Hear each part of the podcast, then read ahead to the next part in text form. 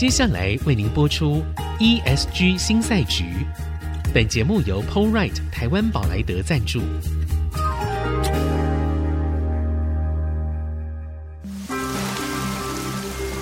这是企业永续的世纪挑战。这是绿色浪潮下的供应链课题。再造优势前瞻的产业竞争力。欢迎加入 ESG 新赛局。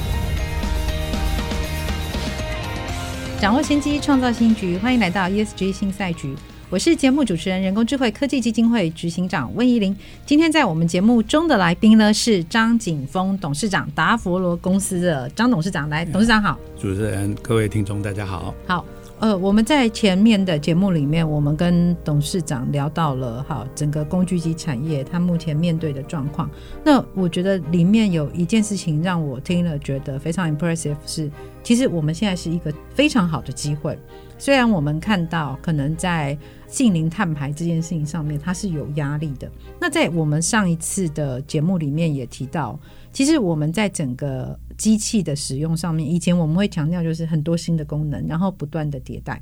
但是呢，呃，因为达芙罗主要的市场是在欧洲，那在这个当中，我们会发现说，其实碳边境税即将要开征，然后当它开始算的时候哦，其实这些都是要算到碳排里面去。那我机器一直更新的时候，我其实碳排就会。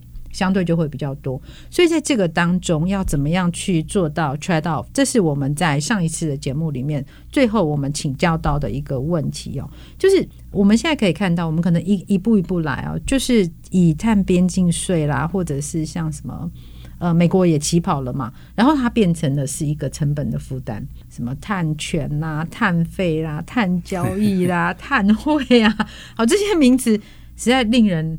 眼花缭乱，所以我我其实，在 很多的时候都看到人家跟我说：“啊，那个报告改写后就后啊，觉得说啊，那是一个写报告的问题啊。”另外一种就是说：“哎、啊，那个碳盘查很简单呐、啊，你就是你有电费跟水费啊的收据，好也就可以了。”好，但这真的是这样吗？你你会建议企业怎么样看这些事情？有哪一些比较重要的概念？嗯、再请您跟我们分享一下。OK。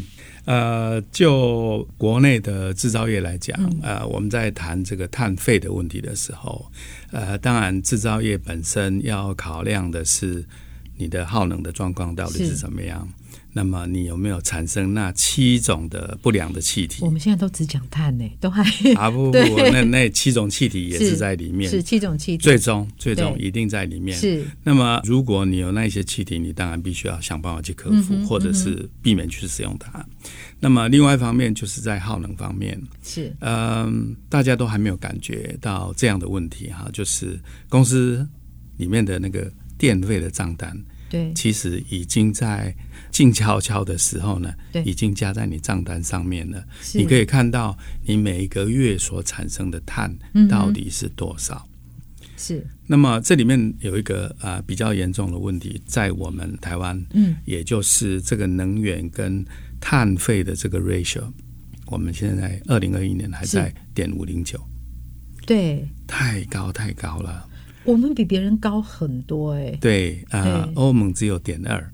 所以，我们是将近它的三倍。对，那么当然，呃，政府也也在朝。所以，这个意思是我们的成本，光这边的成本就是将近三倍。Yes。好。对。哎，三倍是一个什么概念？很可怕。好。对，当然，当然，政府也在朝这方面在努力。是。呃我们可以听到工业局、经济部，还有啊，特别是啊，行政院省副院长那边，他他们其实蛮努力在这方面下功夫了。嗯，嗯呃，希望在很快的时间之内，能够把这个 ratio 给压下去，能够让我们的能源是不要那么的贵，产生的碳也不要那么的多。多，对对对对，对。但是这个是政府他这边应该要做的嘛？那我觉得我们最近，尤其在那个 COP twenty seven 之后，我们发现有很多新的那些转变。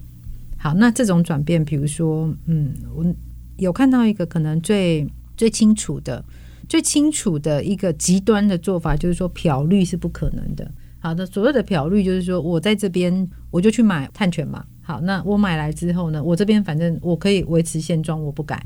那但我买了碳权，但是他们现在说，哎，这个情况是不可以的，因为你不可以在，然后他又举一个例子，你不能在中国这边污染环境，然后去买冰岛的碳权，这是不行的。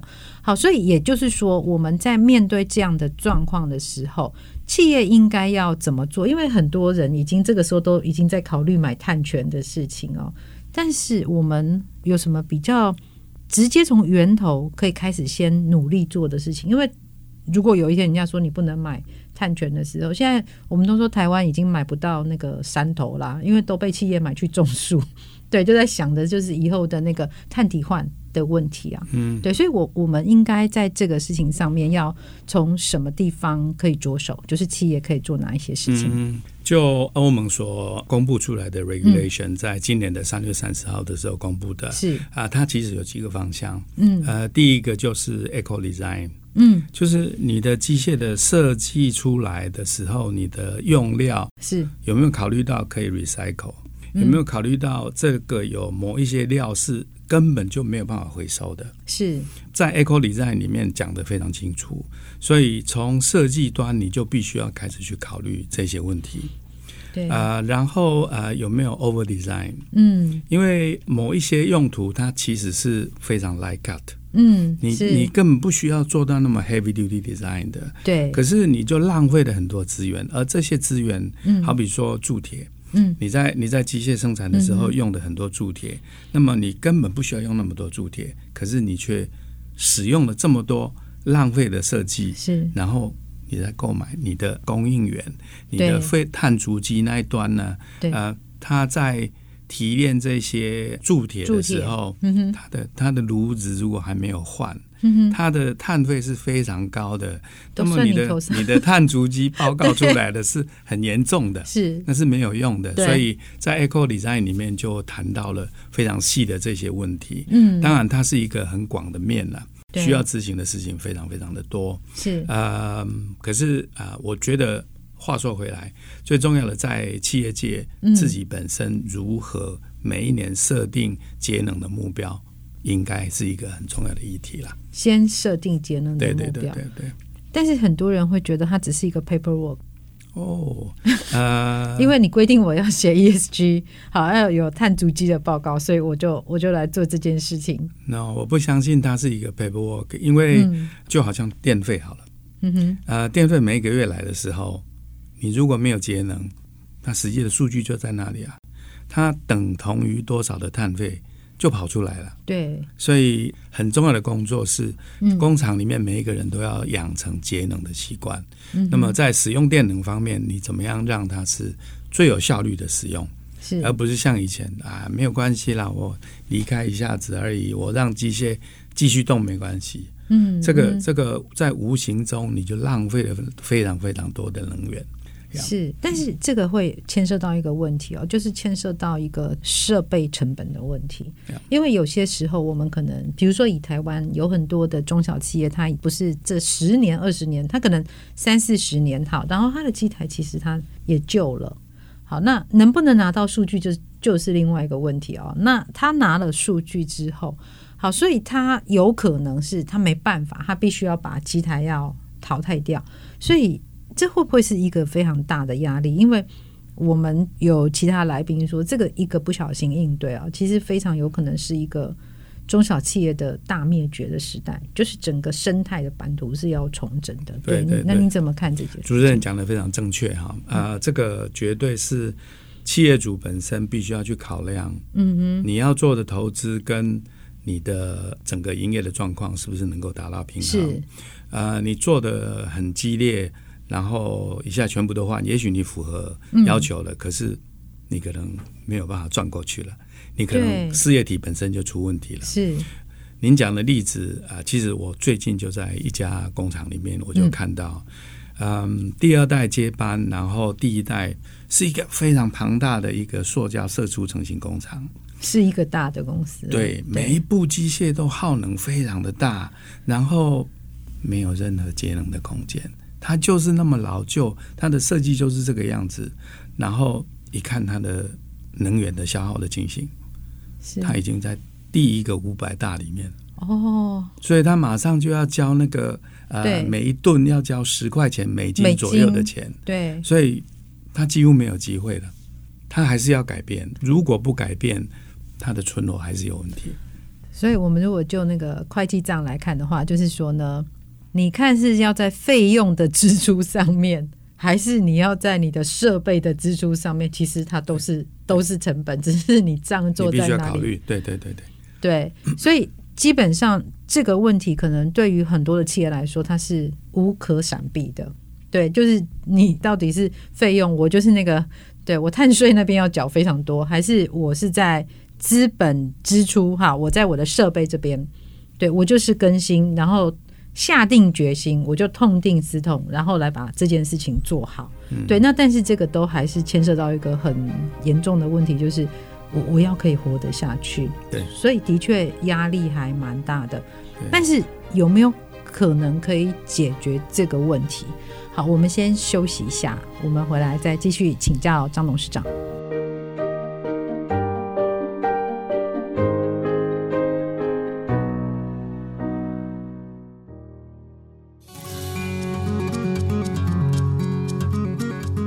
掌握先机，创造新局，欢迎来到 ESG 新赛局。我是节目主持人、人工智慧科技基金会执行长温怡玲。今天在我们现场来宾是张景峰董事长，来，张董事长好。主持人、各位听众，大家好。好，呃，我们在上一段的节目，其实讲到一个还蛮蛮可怕的现实。好，那但是这个是呃势不可逆的一个现实，就是如果中小企业，我在过去我没有做过数位化这件事情，好，我还没有数据化。那当我今天面对了这个净零碳排的压力的时候，我势必得要换掉我的机台。那这个在整个设备的支出上面，其实是会非常。高的，的嗯、对，会非常非常惊人。好，那但是呢，我不晓得哎，在这个部分是不是政府有没有什么可能可以协助的地方？对，就您的了解。对啊，呃，就我所知道的，事实上，呃，政府有在做这一方面的准备。是，呃，好比说上个礼拜，呃，我们跟沈副院长开了一次会，那么沈副院长就非常清楚的告诉我们是。告诉我你想做什么，嗯，我拿钱来给你。哇，对，所以啊、呃，这是一个非常好的一个迹象哈。是。那么呃，重点是我们要知道问题到底在哪里，要怎么做。是。那么呃，可以很清楚的交代啊、呃，政府应该会协助我们。嗯嗯，是。所以目前看起来，其实政府已经有在。有在规划当中，那我们有没有可能就是请他们动作稍微快一点？感觉时间压力，对，呃、就就迫在眉睫。这样我我觉得这绝对是有可能的哈。你知道啊、副院长是一个很急性子的人哦，所以所以嗯，他在做口罩的时代的时候哦，很都可以坐在工厂里面看着，哎，今天要完成两台有没有完成？是是，一直在那盯着。是他是这样的一个人，嗯，所以所以啊、呃，他下面的人当然压力也很大了。是呃，所以我觉得重点只是在于说，我们业界知不知道要做什么？对，知不知道要怎么做？是，对，这才是问题的症结啦。是，那那业界应该要做什么？呃，业界，我想首先很重要、很重要的就是，啊、嗯呃，我要谈到你的产品，是你在销售的产品，嗯哼，你能不能帮客户想到帮他节能，帮他减碳？哦，那么这个客户端想回来，对对，那你要帮他节能，要帮他减碳，有一个很重要的关键就是你有没有办法数位输出？又是数位，是你你只有数位输出，让经营管理者能够随时看到，嗯嗯，他的机械的运作状态是什么？是，他能够去纠正，是，他才能够降低他的能源的消耗跟碳排的产出。是，所以这个产品的提升。绝对是必须要做的事情，所以不是看电费单跟水费单就可以，其实是要 just in time 的数据。当你看到电费单的时候，已经太晚了。对，有有有，我们有来宾说电费、水费单那个叫尸体，你看尸体是没有用的。对，你要让他在活着的时候，我们就可以进行调整。所以你刚刚说，就是其实是一个从客户的观点去看。我们可以让他创造什么样的在节能上面的价值，这是第一个。对，第二个，当我们要做到这件事情的时候，那你需要做的事情是我的数据。好，我要让他可以 just in time，可以随时可以掌握到这个数据，这都是从客户端的观点去思考的，对不对？对，然后再从客户端的这个观点，我们再回溯到好，我从产品的设计开始，然后一直到我整个制造上面，我应该要做什么事情。才是回到我们工具机产业的本身，没有错，绝对是这个样的。主持人讲的非常的清楚。呃，没有，我帮老师做一下 summary 哈，因为我小时候是好学生。谢谢。对，所以，所以因为没有，因为很重要的事情，所以我们要特别去把那个脉络再理清楚哦。那呃，大概是我们的最后一个问题哦。其实我一直，我们最近在看二零。二二啊，我们大家都开始觉得哇，天哪，怎么忽然世界变成这样？好，怎么整个景气就下来？其实，好，我我必须要说一下，在我去年出了一本书，叫《孙主任的经济笔记》里面，我们讲得非常清楚啊，在疫情之后，其实基本上景气哦，一定不会好，而且是三到五年不会太好。好，但是景气不好，就代表我们的业绩一定要跟着不好吗？其实。恐怕也不见得好，所以呢，我们因为工具机产业它跟其他产业有点不一样，它是在非常前端的一个一个产业。那 Paul，你觉得二零二三以您的企业跟整个产业看起来，对，你会怎么看？谢谢。呃，如果我们从产业去切入的话，嗯，呃，我想大家都可以很清楚的看得到，现在的航太产业又开始了，是。飞机开始飞了，那么有这么多的电动车要制造，是。它要生产的新的零件是非常多的，嗯、是，所以市场的 potential 是很高的，嗯，并不是大家想象中的一定会不好，绝对不是这么一回事。重点还是在于说你的产品是不是能够符合市场的需要，嗯、能够帮忙客人解决他的问题。你如果可以符合这些条件，对。其实你你，你是忙碌的，你绝对没有机会很闲的。对对对，Paul 很忙哦，Paul 每天早上三点钟要起床哦。对，好，我讲完了，对，请继续。对对对，那么能够帮忙客人解决问题，是这就工具机业来讲，呃，它不只是数位化，其实还要需要能够智能自动化，是。这里所谈的自动化，当然不是传统的那个一大串的机器连接在一起，然后可以一直量化的加工。这里在谈的是说少量多样的，这是很关键的问题。对对对。那么你能够做少量多样，同时在一部机器上面能够随时改变你的工作工件。哇，那这样的一个数位化的机器。才是现在市场要的，的确是，是的确是，对对，所以产业界应该朝这样的一个呃特性的产品去发展，是，那么你的机会就来了。对，这个是这个是就产业。那我们各个各个地区有什么有什么不同呢？就是目前看起来。嗯，在蛮多地区，当然它的整个结果有很大的不一样哈。是，不过呃，我我我还是愿意用产业来谈。嗯嗯。呃，我们如如果谈航太产业，我们如果谈医疗产业，我们如果谈啊、呃、汽车产业，特别是汽车的模具，是，其实这些产业都很忙碌，非常非常忙碌。所以你怎么样去发展适合他们需要的这些产品？嗯。这就是你的机会了。呃，如果墨守成规，继续生产二十年前设计出来的产品，那你就当然继续谈 CP 值，然后可能 CP 值已经比中国大陆还要便宜，你都卖不出去了。是哦，但是我觉得这个事情它会有一个有一个困难点，就是说我们会不会有一些产业的经营者，他其实我们都比较专注在我自己的本业。那其实我对于外面发生的这些事情不见得那么清楚，对，那要怎么样可以？像我刚刚其实听到哦，电动车，我忽然想到，对，其实所有的工具机它它是在整个那个基础的部分。那但是今年呢、我觉得有有一些有一些难题啦，就是好像工具机产业真的感觉它就是原料涨啊，然后然后它的产品这边它涨不动啊，那它。到底应该要怎么办？你你自己企业的经验呢？是这样子吗？你你涨不动吗？你不能调定价？二零二二年是很特殊的一年，天天灾人祸，完美风暴，对对对对对，我们都这样讲啊、呃！但是我宁愿这么说哈。呃，闽南语有一句话说：“天公天公人哈。”呃，我们很努力的在经营欧洲的市场。是。那么在欧洲市场这一块，我们发现到一个事实，那就是到处都在涨，可是每一个人都了解，事实上东西是涨的。所以当我们在这个二零二二年涨价的时候，呃，市场是可以接受的。嗯嗯，他愿意接受你的涨价，只有这个样子，他拿得到货。是，要不然他就没有办法销售了。所以说，质量能够提升。